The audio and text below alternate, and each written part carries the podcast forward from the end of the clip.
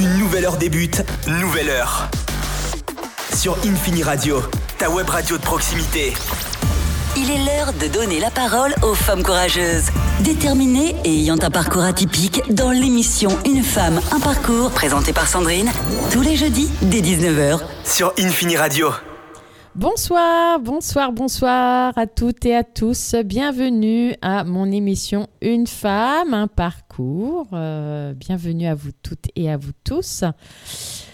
Eh bien, aujourd'hui, je reçois, je reçois Pascal.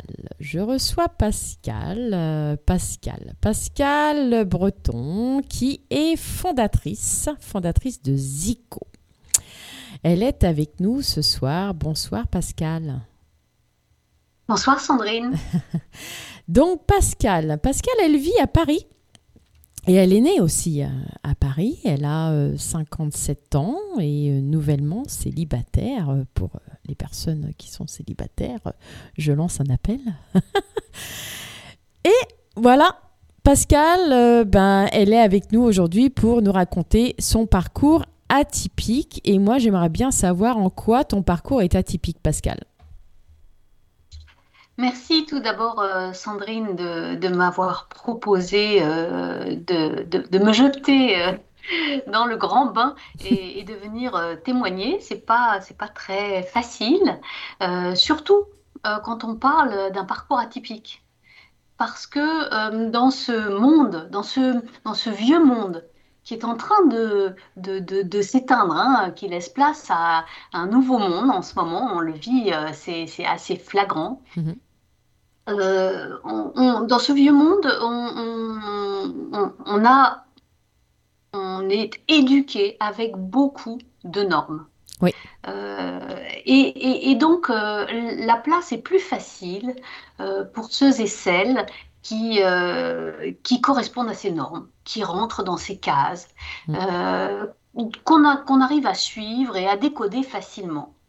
Et pour tous ceux et celles, et en particulier celles, parce que c'est un peu une double peine dans, ce, dans cet ancien monde, mm-hmm. dans ce vieux monde qui s'éteint, euh, d'être un peu atypique dans son parcours, dans sa personnalité et d'être une femme. Euh, c'est un, un long chemin sinueux. C'est vrai, je confirme. voilà. Je confirme. Euh, mon parcours est atypique, il l'a toujours été. Parce que je pense que je le suis.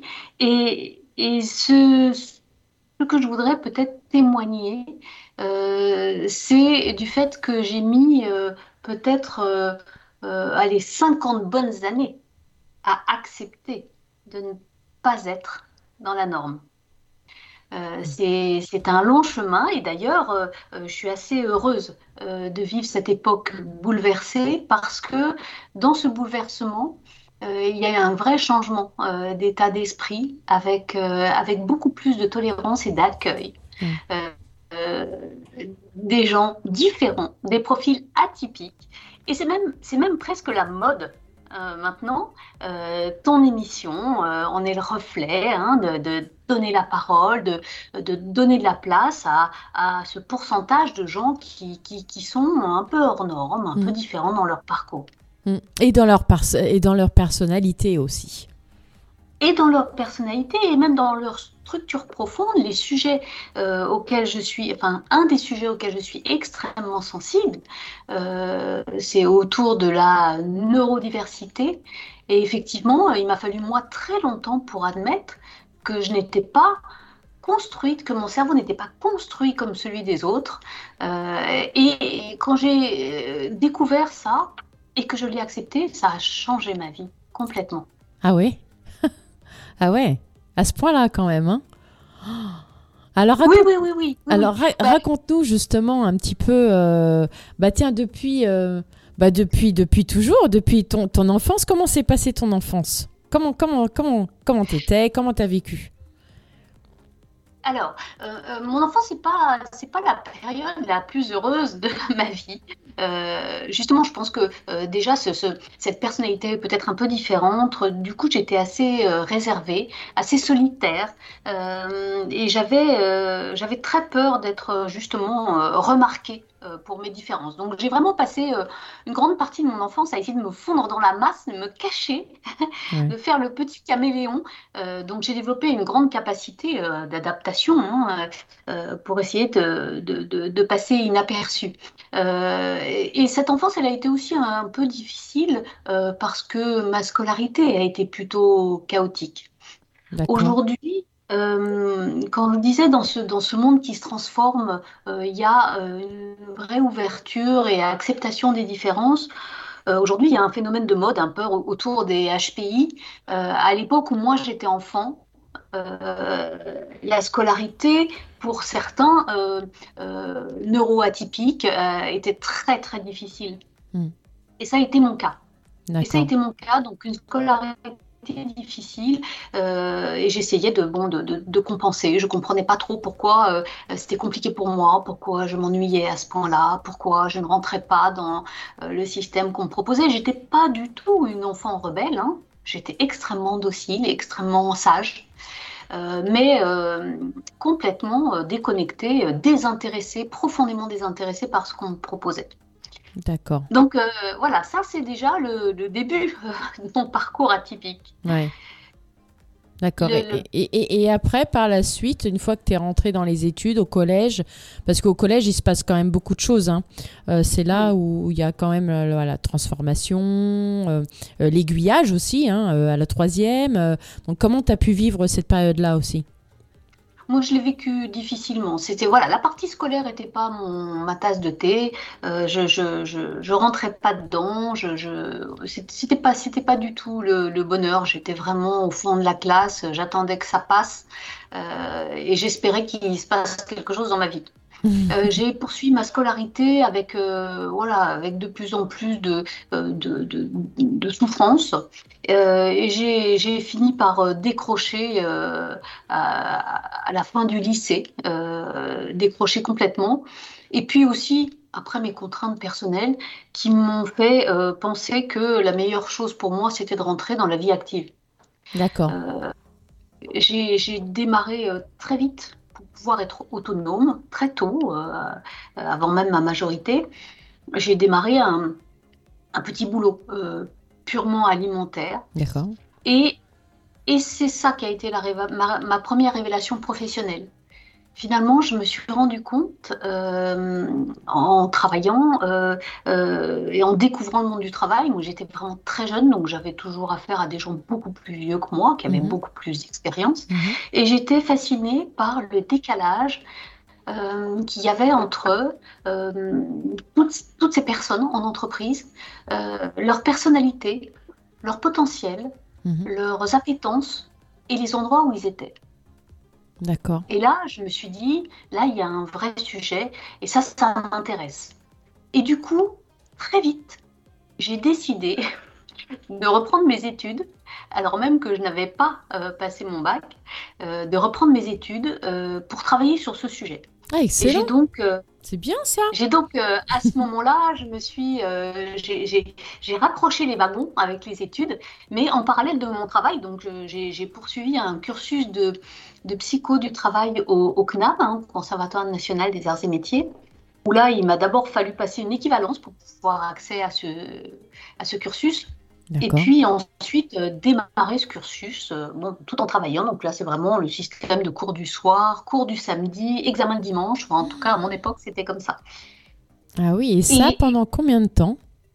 Euh, J'ai fait un peu plus de trois ans et, dans le cadre de, ces, de, ces, de ce cursus de psycho du travail où vraiment moi je me destinais à, au RH et surtout au recrutement parce que mhm. ça me frappait cette euh, inadéquation entre les profils euh, et les personnalités, les appétences et puis les postes occupés. Je mhm. Euh, je connaissais pas grand-chose, hein, mais j'étais quand même très frappée par ça. Euh, je voulais vraiment me destiner au, RH et au recrutement. Et, et un de mes professeurs au CNAM m'avait identifié. J'étais vraiment extrêmement jeune. La particularité du CNAM, c'est d'ouvrir à, à, des, à des personnes qui sont salariées, qui ont déjà 20 ans d'entreprise, Tout à fait. Oui. reprendre leurs études.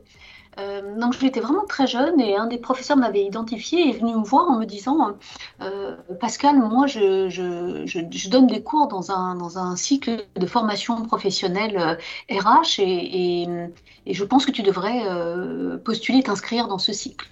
ça irait pour toi beaucoup plus vite que, que, que, que les cours du soir.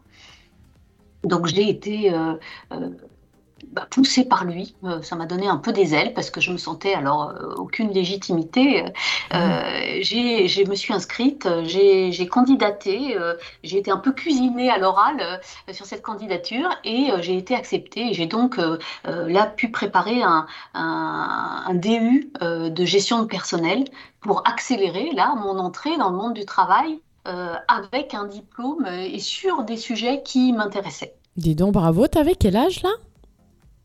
Euh, j'avais 22 ans quand j'ai quand j'ai passé mon DU. Dis donc. Chapeau. Chapeau. Donc voilà comment j'ai un peu euh, contourné euh, ce sujet de, de, de, scolarité difficile, de, de, euh, de, processus de réflexion euh, voilà, différent. je ne saurais pas, je suis pas neurobiologiste, donc je ne saurais pas expliquer ce qui Il y, a plein d'études sur le sujet hein, aujourd'hui, et puis comme je le disais tout à l'heure, il y a un peu un phénomène de mode hein, sur, les, mm. sur, les, sur, les, sur les HPI. Tout à fait. mais effectivement, il y a certains cerveaux qui fonctionnent différemment. Mm. Et le mien, euh, manifestement, fonctionne euh, vraiment différemment. Et voilà, et, j'ai pu contourner ce, sujet de scolarité en reprenant, moi, euh, des études et, finalement d'être extrêmement jeune dans un environnement de, gens plus vieux qui étaient aussi, qui travaillaient la journée, qui prenaient des cours le soir. Cet environnement, ça m'a complètement rassurée. C'est peut-être ça qu'il te fallait, en fait, être avec des personnes beaucoup plus âgées que toi et beaucoup plus matures avec de l'expérience, c'est peut-être ça hmm. Bonne analyse. Bonne analyse, effectivement. Euh, c'est juste. Il y avait, y avait de ça. En tout cas, euh, euh, là, j'ai trouvé le cadre qui m'a permis de, de me sentir en confiance et puis de, de construire ce projet. Voilà, je, je, voyais des choses qui m'intéressaient, sur lesquelles j'avais envie d'intervenir et j'avais cette idée de faire du recrutement et, et, de me destiner vraiment exclusivement à la chasse de tête. Mhm. Ah oui, d'accord. J'avais cette, euh, cette, représentation et, et c'est drôle parce que ce n'est pas exactement ce que j'ai fait. D'accord. Mais ça, c'est aussi, c'est aussi, euh, c'est aussi les enseignements de la vie. Euh, les choses ne sont pas comme on les décide. Et ceux mhm. qui racontent que leur vie a été une succession de marches d'un escalier parfaitement droit, et qu'ils avaient décidé d'aller à chacune de ces marches-là. Ces gens-là se racontent des histoires à eux-mêmes parce que la vie nous bouscule, les vents arrivent de droite, de gauche, d'ailleurs, les vagues nous poussent et on n'arrive pas toujours à l'endroit prévu. Hmm. Et c'est comme ça. Ouais, c'est pas faux. C'est pas faux. Donc, du coup, à 22 ans, donc tu as eu ton DU et après la pause musicale, on va savoir un petit peu plus à ce qui s'est passé après ton DU. Nous allons écouter La Grenade. À tout à l'heure.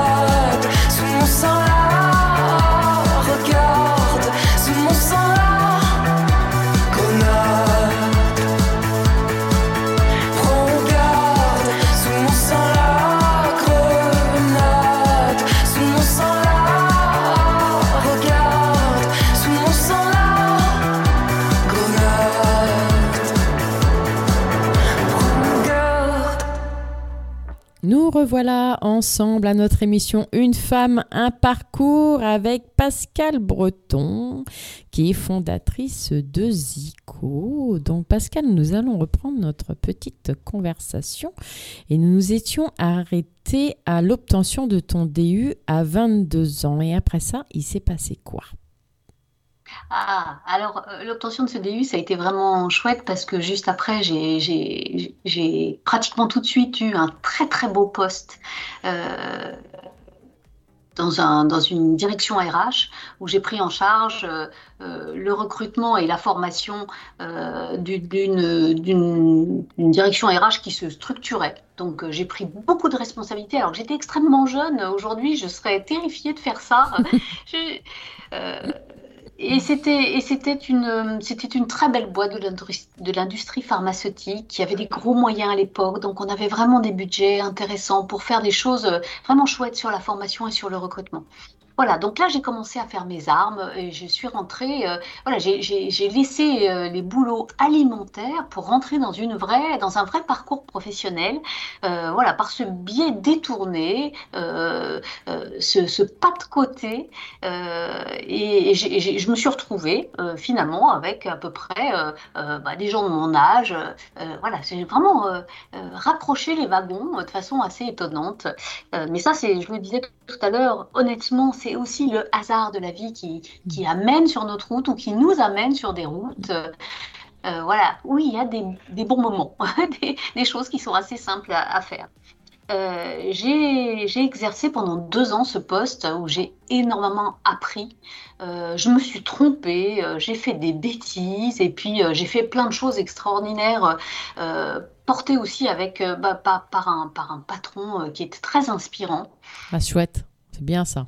Et, et, et, euh, et là, euh, bah, ça a été euh, un nouvel événement de ma vie, euh, plus personnel pour le coup, puisque j'ai rencontré celui qui allait devenir le, le père de ma fille. Mhm. Et il se trouvait que, que cet homme-là, qui était bien plus âgé que moi, vivait loin, vivait loin de Paris. Euh, et que euh, ça a été euh, une telle évidence que j'ai tout quitté euh, pour le rejoindre. Ouh. Ah oui. J'ai Ah, tout quitté Ah ouais. pour le Amis, rejoindre. amis, famille? J'ai quitté Paris, j'ai quitté mon boulot, j'ai quitté mon appart, j'ai vendu ma voiture, euh, je suis partie euh, avec mon chat dans le sud de la France, où là, euh, j'ai, je l'ai aidé à, lui avait une, entreprise, euh, on a travaillé pendant deux ans à la valor- valorisation et la vente de son activité, et pendant ce temps-là, nous avons préparé un magnifique voilier qu'il avait déjà euh, qu'on a remis en état, pour partir ensemble en voyage. Mais t'avais quel âge là? T'avais 24, 26 ans Quelque chose comme ça, J'avais non? 25 ans, j'avais 25 ans quand j'ai quand j'ai quitté Paris euh, et euh, et on a travaillé pendant pendant deux ans euh, pour pour d'une part euh, vendre son entreprise, hein, son activité, Mhm. euh, donc j'y travaillais également, et puis pour préparer notre notre bateau et notre voyage. Et nous sommes partis. Alors pour moi c'était vraiment euh, là pour le coup l'aventure complète puisque j'avais jamais navigué. hein, il s'agissait d'un voilier. Et on est parti pour plusieurs années. Oh. Ah ouais. plusieurs années de bateau. Donc on est parti du sud de la France on s'est baladé en Méditerranée. Là, on a fait toutes les îles sur notre chemin. Donc, on, on a commencé par les Baléares. On, s'est bien évidemment arrêté chacune de ces très belles îles des Baléares. C'était il y a longtemps. C'était il y a longtemps, l'urbanisation n'était pas la même dans ces îles. Hein. C'était encore très sauvage. il y avait aussi très peu de voiliers. C'était beaucoup moins démocratisé qu'aujourd'hui, hein, beaucoup moins courant. Euh, donc ces très belles îles. On a rejoint ensuite euh, la côte espagnole qu'on a longée. On a passé Gibraltar. On est entré dans l'océan Atlantique. On est descendu le long du Maroc. On s'est arrêté au sud du Maroc. Puis on a tiré sur euh, les îles Canaries, où là aussi, on a fait des stops dans presque toutes les îles Canaries avant de trouver le vent pour traverser l'Atlantique. Oh. Eh ben dis donc. Et après? Oh donc, On, a, fait ce, magnifique voyage et on a fait cette traversée de l'Atlantique. J'en parle parce que, euh, pas seulement parce que ça illustre euh, la typicité de mon parcours, mais aussi parce que ça a été pour moi, cette traversée de l'Atlantique, euh, une sorte, donc on était deux à bord hein, d'un voilier assez grand, ça a été une sorte de rite initiatique c'est vraiment un moment extrêmement, euh, c'est un moment fondateur dans ma vie. Et je crois que c'est là où j'ai appris euh, énormément de choses que j'utilise dans mon métier, que j'ai commencé à utiliser après dans mon métier. Et j'ai compris euh, la notion de causalité, de relation de cause à effet, et puis la notion de responsabilité. D'accord. Je suis responsable de ce que je fais. Je suis partie, je ne peux plus faire demi-tour, hmm. je ne peux joindre personne. Je me débrouille, je prends les décisions et euh, ce qui se passe est la conséquence de la façon dont j'ai pris les choses, anticipé, donc je suis capable de m'adapter. Et c'est finalement tout ça euh, qui a euh, qui a forgé celle que j'ai été de l'autre côté de l'Atlantique quand je suis arrivée dans la mer des Caraïbes. Et, et, et, et entre le moment où, tu es parti et le moment où tu as commencé à traverser l'Atlantique, ça a duré combien de temps, toute cette période-là? Alors, quand on est parti du sud de la France et euh, on s'est baladé là tout le long chemin jusqu'aux Canaries, euh, on est parti début septembre et euh, on a traversé, on s'est lancé dans la traversée début décembre. Ah d'accord. Donc ça a été ça a été plusieurs mois. Euh, chaque étape, on s'arrêtait longtemps et c'était très bien pour moi parce que ça m'a vraiment permis de euh, d'apprendre complètement la navigation. Euh, et, à l'époque, on n'avait pas du tout les outils d'aujourd'hui, donc il n'y avait pas de GPS, hein, on ne savait pas où on était.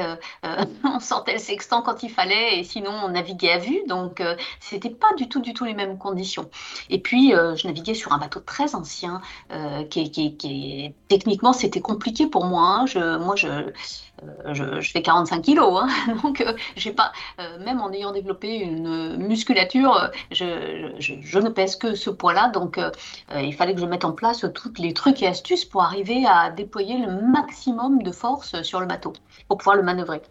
et cette traversée de l'Atlantique, elle, elle a duré, c'est pareil, on était sur un vieux bateau, et puis en plus on a traîné pour notre confort. Donc cette traversée de l'Atlantique, elle a duré 21 jours. Oui. C'est 21 jours euh, sans voir la Terre. Euh, et c'est un moment suspendu, c'est vraiment une parenthèse dans le temps euh, où on n'est que deux. on n'a personne d'autre avec qui parler.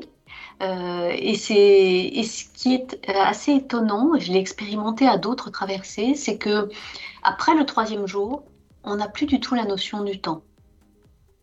Euh, le jour 4, le jour 8, euh, le jour 19, euh, on a complètement perdu la notion du temps. C'est un temps long, euh, lent et, très agréable dans lequel on a sa vie euh, euh, de navigation, de changement de cap, d'heure de quart, de préparation du repas, d'installation pour pouvoir se laver. voilà. Donc, et, et, tout ça, ça a été vraiment quelque chose de très important pour moi qui est probablement venu combler un, grand vide euh, de mon enfance où, je n'étais pas rentrée dans un système, je n'avais pas appris un certain nombre de choses. Et, et finalement, là, ça s'est construit comme plein de pièces du pulse qui se mettent en place et qui me permettent de comprendre énormément, énormément de choses. Euh, donc ça, c'était, ça a été quand même, euh, voilà, ça, a été un grand moment. Et quand on est arrivé de l'autre côté, bon, ça a été euh, euh, encore de longs mois de balade, alors de découverte pour le coup euh, des- de la mer des Caraïbes avec ces, ces merveilleuses îles paradisiaques, incroyables. Incroyable, d'une beauté euh, fascinante. Et on s'est baladé euh, voilà, dans toutes ces petites îles. Et puis, euh, pendant la saison des cyclones, on allait se cacher, cacher le bateau au Venezuela, où on est quand même plus protégé. Et puis, quand la saison des cyclones était partie, on, on remontait dans, dans, les îles et on se baladait dans ces, incroyables décors de, sable blanc, de cocotiers dans l'eau translucide. Voilà. Donc ça, ça a été... ça, ça a été merveilleux. Et tu sais quoi, Sandrine, euh, au bout de longs mois, euh, de, vraiment de, de, de, grands bonheurs, de vie au paradis, euh, bah, mon ennui m'a repris. J'ai commencé à m'ennuyer. Et c'est là où on a euh, décidé, euh, à, avec, euh, avec celui qui allait devenir le père de ma fille, de, d'écrire un livre ensemble, d'écrire un livre à quatre mains. Pour, ça, c'était, c'était sa petite astuce pour, pour, pour me dire, allez, on reste encore un peu dans ce mode de vie nomade, on découvre des gens, on découvre des endroits, et puis en même temps, on essaye d'écrire euh, une histoire d'aventure, euh, quelque chose de facile. Hein, on, a, écrit quelque chose qui ressemble à un roman de gare, on voulait que ce soit quelque chose de léger, et, finalement, euh, l'écriture, c'est un vrai métier, ça aussi, ça a été passionnant de plonger complètement dans ce travail, et puis ce travail à quatre mains. Et ça, c'est aussi un, un challenge d'arriver à, à, construire quelque chose ensemble. Ça a été un premier projet euh, et celui, celui d'après, ça a été, ça a été notre, notre bébé, notre fille. Et vous avez pu le publier, ce livre? Ce livre, on l'a pas publié, on n'en a pas vraiment eu envie. On l'a, on l'a édité pour nous et, et on l'a fait circuler. Euh, euh. Évidemment, tout le monde a lu, euh, nos familles, nos amis. et d'ailleurs, ils avaient participé. on leur faisait lire des chapitres, des bouts, des réorganisations, leur demandait leur avis. C'était, c'était très chouette de faire ce travail-là. Ça, ça, a été, ça aussi, ça a été très, très formateur. C'est sympa. Et tu as une petite fille, c'est ça? Oui. Alors, euh, j'ai eu une grossesse merveilleuse dans ce paradis euh, euh, de la Caraïbe, mais je suis rentrée en France, dans le sud de la France, pour, pour mettre au monde ma fille, parce que là, pour le coup, j'avais besoin que ma famille soit, soit pas loin. Oui, j'imagine, j'imagine. Ouais. Donc, du coup, vous êtes rentrée? Je, on est rentré en, en, avion, on a laissé le bateau là-bas, et, et, et, ma fille est née. Euh, elle est née donc dans le sud de la France. Et, ensuite, euh, là, ça a été un nouveau bouleversement dans ma vie. Euh, on a eu pas mal de, soucis. Euh, qui se sont enchaînés. il y a eu un cyclone terrible aux Caraïbes pendant que, que je mettais au monde ma fille et notre bateau a quasiment été détruit.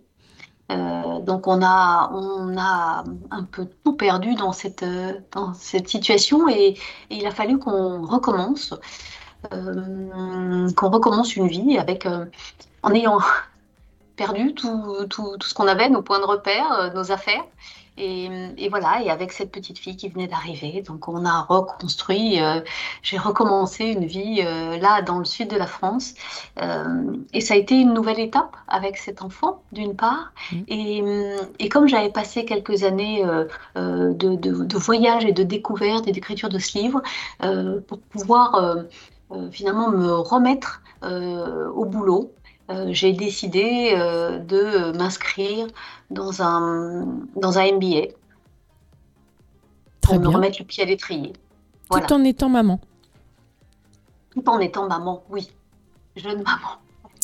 Absolument. Alors là, tu vas nous raconter comment euh, s'est passé ton MBA avec euh, toutes ces toutes ces nouvelles euh, bah, nouvelles choses hein, qui t'arrivent, euh, qui se sont qui se sont hein, qui sont arrivées dans dans ta vie et nous allons écouter Facile de Camilla. Je me laisse, je fais facile, je chante, je chante. C'est que ma vie en péril, des nuits ça me hante.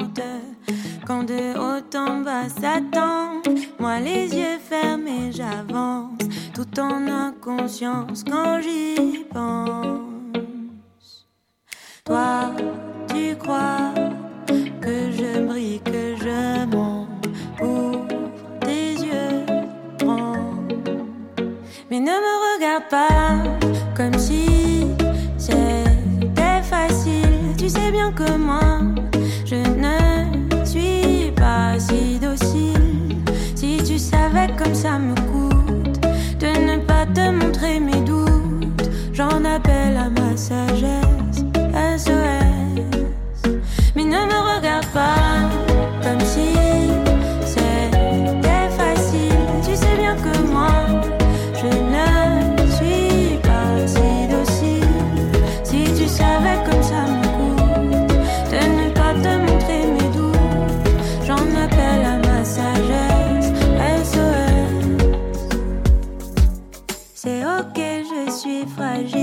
fragile, presque sans défense.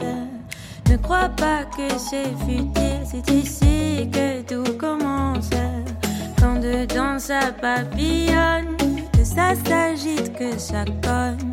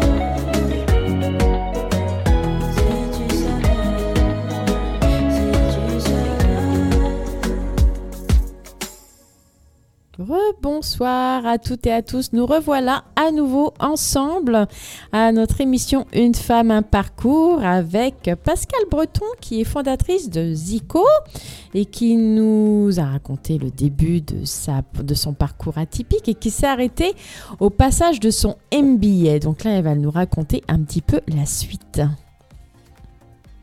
Oui, alors euh, effectivement, euh, j'ai euh, j'ai 33 ans et euh, j'ai besoin, euh, puisque euh, en même temps, comme on se le disait, qu'arrive ma fille, qui est un événement merveilleux, en même temps, je perds tout ce qu'on a construit.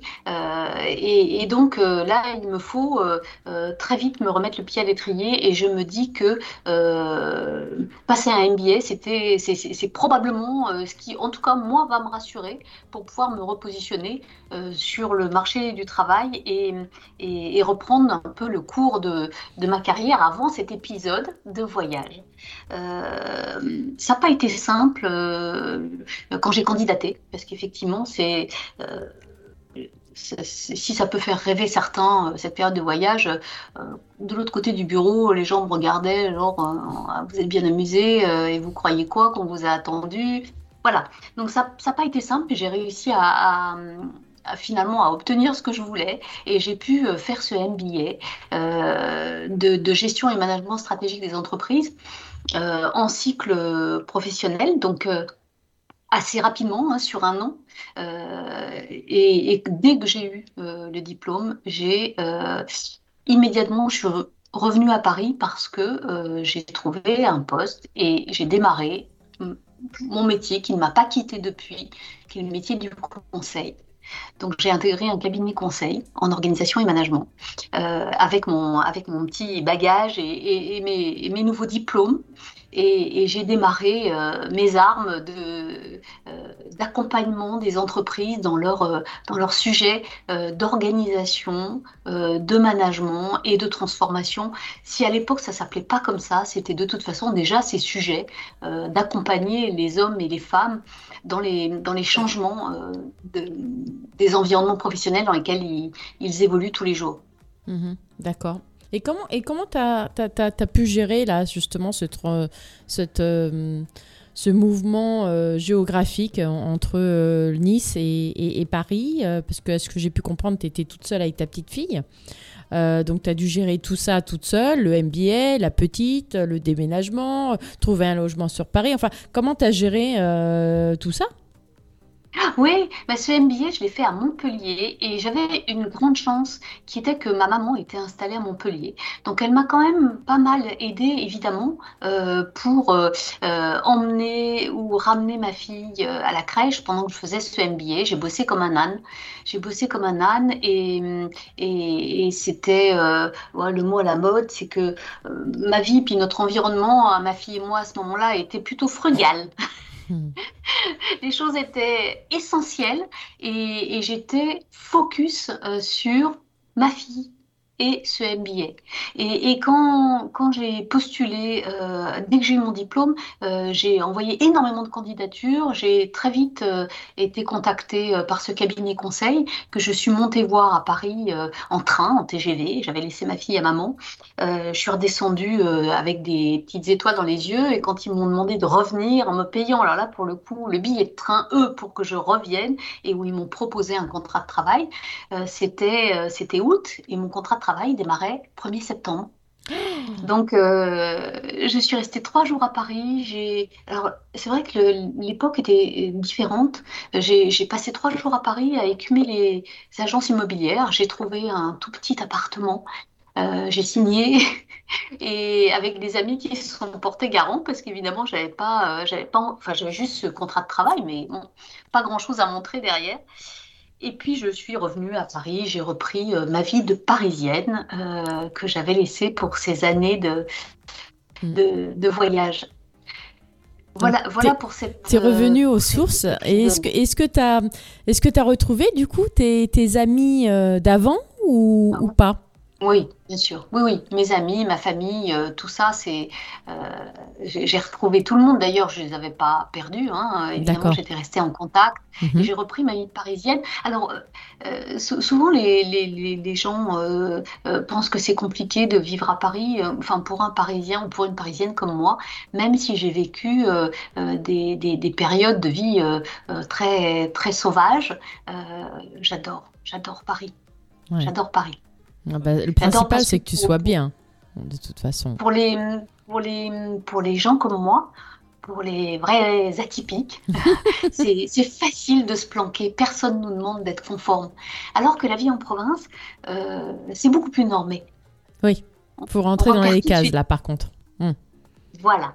Mm. Voilà, donc j'adore Paris pour l'anonymat complet, euh, le fait qu'on puisse circuler, vivre sa vie euh, sans que personne euh, ne soit au courant de rien et puis tout le monde s'en fiche. euh, Il Mm. y a trop de monde pour pouvoir surveiller, alors qu'en province c'est très différent. Bah, en province, voilà, euh, comme c'est parfois, bon, euh, la plupart du temps, c'est dans des petits villages ou dans des toutes petites villes et euh, les gens savent toujours, enfin tout de suite, ce qui se passe chez les uns, chez les autres et on te montre, on te montre du doigt beaucoup plus facilement que sur Paris ou voire même la région parisienne. hein. Ça, c'est sûr. Mm. Ça, c'est sûr. C'est sûr. Et quand tu es arrivé sur Paris, donc du coup, dans ce cabinet conseil, qu'est-ce qui s'est passé ensuite? Tu es resté longtemps dans ce cabinet? Alors, euh, ensuite, alors là, c'est je, j'ouvre la, grande période de, mon activité professionnelle que j'exerce encore aujourd'hui hein, avec, euh, avec cette activité de, consulting. Euh, mais j'ai toujours alterné. alors, de plus en plus long, enfin sur des périodes de plus en plus longues. Là, dans ce cabinet conseil, je suis restée deux ans et demi, je crois, deux ans et demi ou trois ans. Euh, et puis ensuite, euh, je suis euh, partie chez, un client, la, SNCF. Et puis, je suis revenue dans un cabinet conseil. Et puis, je suis repartie chez un client. Et le fil rouge, c'est vraiment mon métier de, consultant et de, de, de chef de grands projets de transformation, d'une part, et le secteur de la mobilité de voyageurs, parce que euh, dès, euh, dès mon entrée dans le métier du conseil, euh, j'ai tout de suite exercé dans ce secteur d'activité. Et, et je n'ai pas cessé depuis. J'ai développé cette expertise sectorielle du transport et de la mobilité de voyageurs. D'accord. Donc ça consiste en quoi exactement? Raconte-nous. Alors, il y a deux choses. Il y a le métier du conseil, qui est un métier euh, que, euh, qui est un métier que j'adore, euh, au travers duquel j'accompagne des entreprises dans euh, des projets, euh, euh, que ce soit des projets euh, pour l'entreprise elle-même, une nouvelle organisation, que ce soit des projets pour l'activité de cette entreprise, euh, concevoir des nouveaux produits, des nouveaux services. Euh, donc je les accompagne sur ces projets-là et, je travaille très en amont sur euh, la conception et, surtout identifier les outils qui vont leur permettre d'atteindre leurs objectifs. par exemple, une fois encore, d'organisation ou de, ou de lancement d'un produit. D'accord. D'accord. Ouais, ça va loin quand même. hein. Tu t'investis énormément quand même hein, dans le- dans l'entreprise en fait. C'est, c'est- j'aime beaucoup cette, euh, c'est- ce, ce travail de consultant et cette position de cabinet conseil parce qu'on est, on est dedans et on est dehors. Hmm. On a, euh, on a la liberté euh, d'action et de parole parce qu'on n'est pas dans l'entreprise. Et puis en même temps, on est complètement solidaire des équipes avec qui on travaille. Euh, on est avec eux. Et cette position d'être dedans et dehors, c'est une position euh, extrêmement intéressante et euh, à laquelle je suis très attachée. Oui, puis ça te laisse un petit peu de liberté, non? Oui, ça laisse de la liberté, c'est, ça offre aussi beaucoup de contraintes, enfin ça présente beaucoup de contraintes.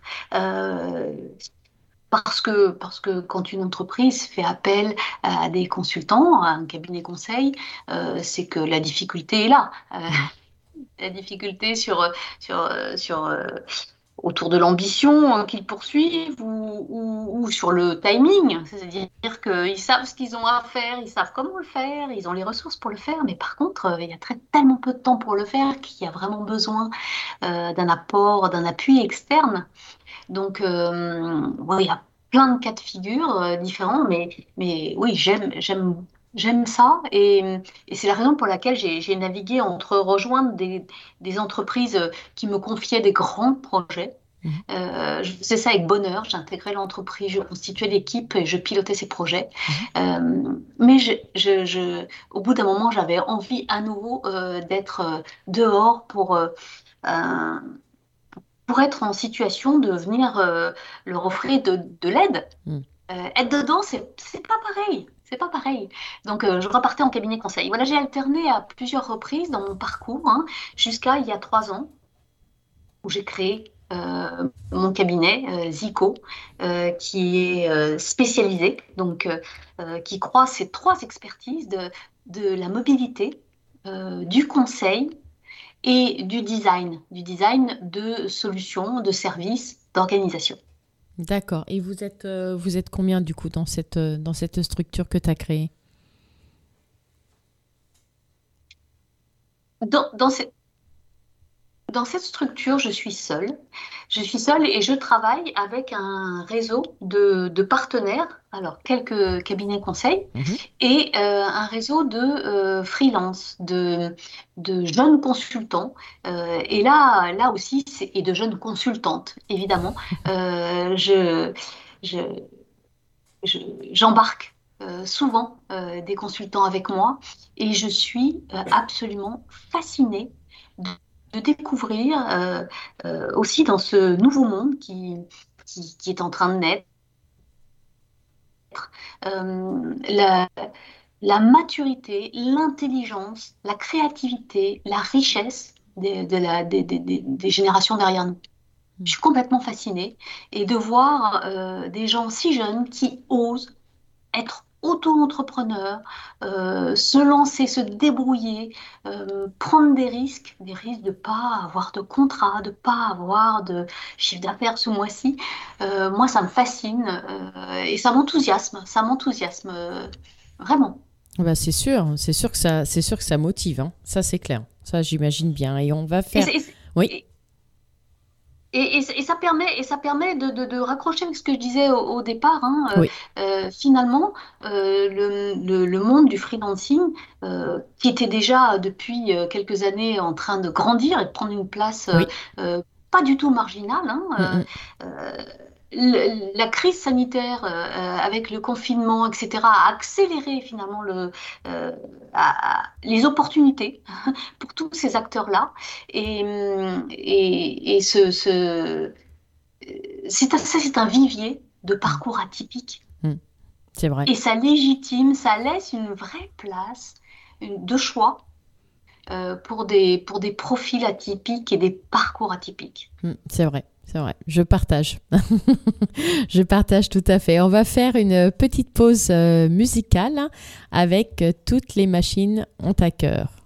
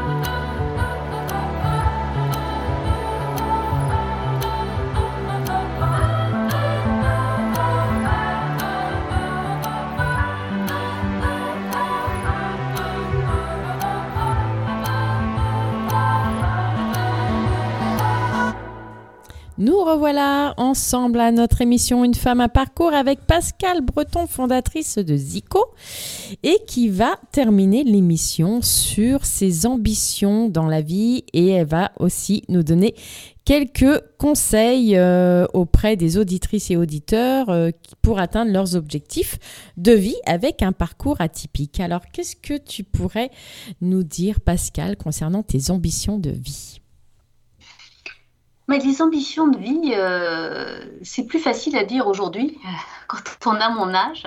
Euh, je trouve que quand on est en début de vie, quand on a 20 ans, c'est pas si facile parce que c'est immense ce qu'il y a à faire.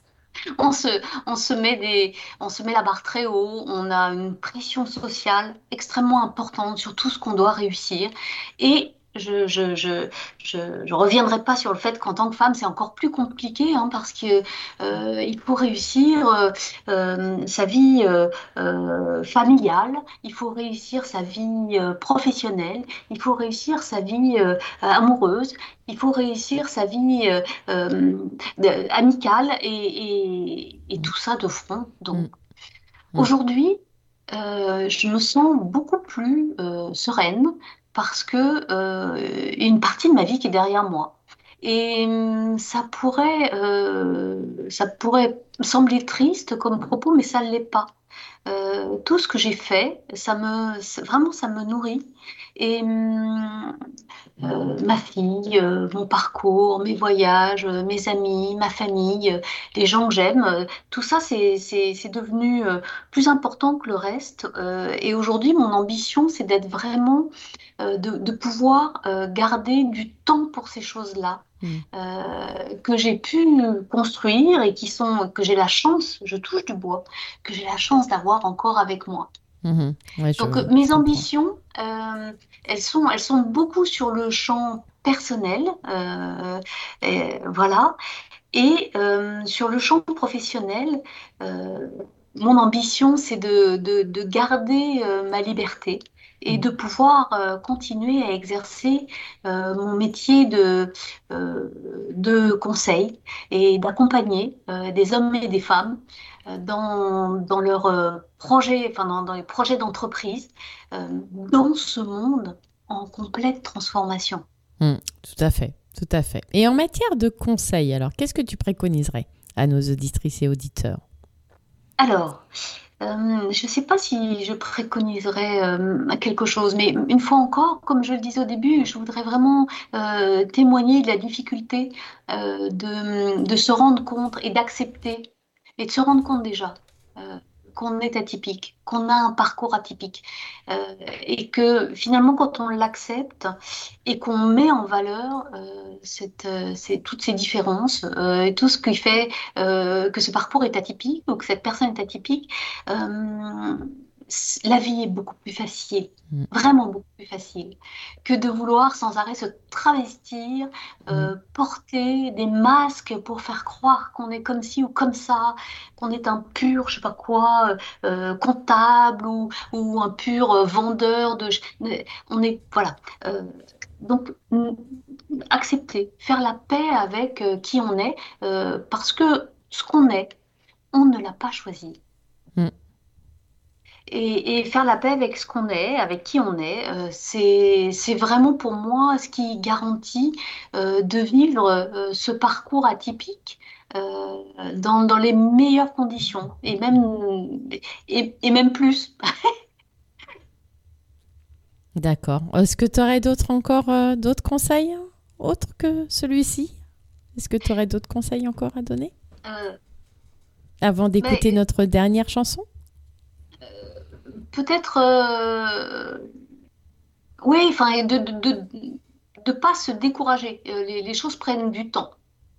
Euh, c'est pour, pour pour des gens atypiques pour des profils atypiques ça peut demander du temps de savoir ce qu'on veut de savoir où est-ce qu'on est bien et qu'il faut absolument pas avoir peur. Mm. Pas Ouais. avoir peur euh, aujourd'hui, euh, euh, l'environnement dans lequel on est, avec sa, sa, sa mutation qui va en- enfin, tellement, tellement permanente, qui s'accélère, il faut pas avoir peur de, de changer, de changer de vie, de changer de boulot, de changer d'environnement. Il faut, il faut oser, vraiment. Oser. Oser. Oser. On va rester sur, on va rester sur ça. Oser. Nous allons écouter Allez là de Oshi.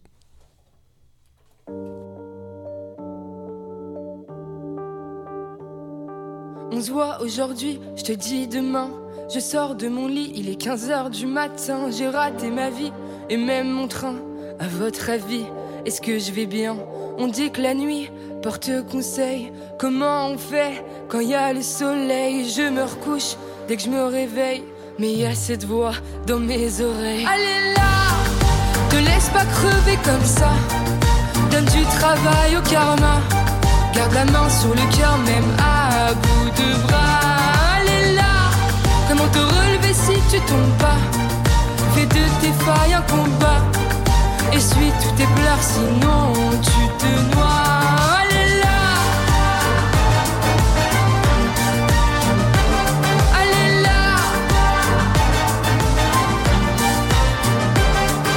Mets-moi sous vide, je crois que je vais crever. J'ai peur de l'avenir, j'ai peur de rêver, j'ai mal au bide. À force de penser, je vis mes souvenirs pour m'en rappeler. Mon propre silence fait du bruit. Pourtant je danse toute la nuit, je n'ai plus confiance en la vie. Pourtant y a cette voix qui me crie Allez là, te laisse pas crever comme ça. Donne du travail au karma. Garde la main sur le cœur, même à bout de bras. Te relever si tu tombes pas Fais de tes failles un combat. Essuie tous tes pleurs, sinon tu te noies. Allez là, te laisse pas crever comme ça. Donne du travail au karma. Garde la main sur le cœur, même à bout de bras. Allez là, comment te relever si tu tombes pas? Fais de tes failles un combat. Essuie tous tes pleurs, sinon tu te noies.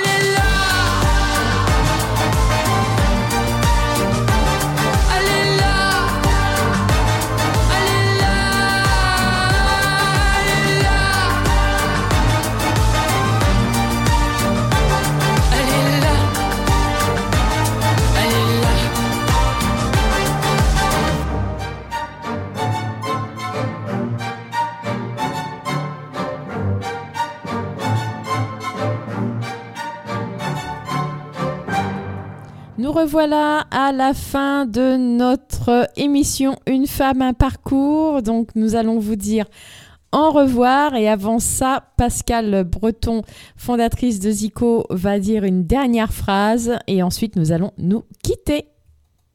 Oui, tout à l'heure, Sandrine, tu me demandais euh, des conseils. Euh, je voudrais juste citer une, une phrase euh, très importante de Victor Frankl qui disait vivre sa vie comme si c'était la seconde fois. Voilà, ça c'est mon conseil pour, pour les profils atypiques et les parcours atypiques. Bravo. Eh bien, merci beaucoup, Pascal, pour ce témoignage. Merci pour tout. Merci à vous toutes et à vous tous de nous avoir écoutés. Et puis, bah, nous allons vous dire à la semaine prochaine.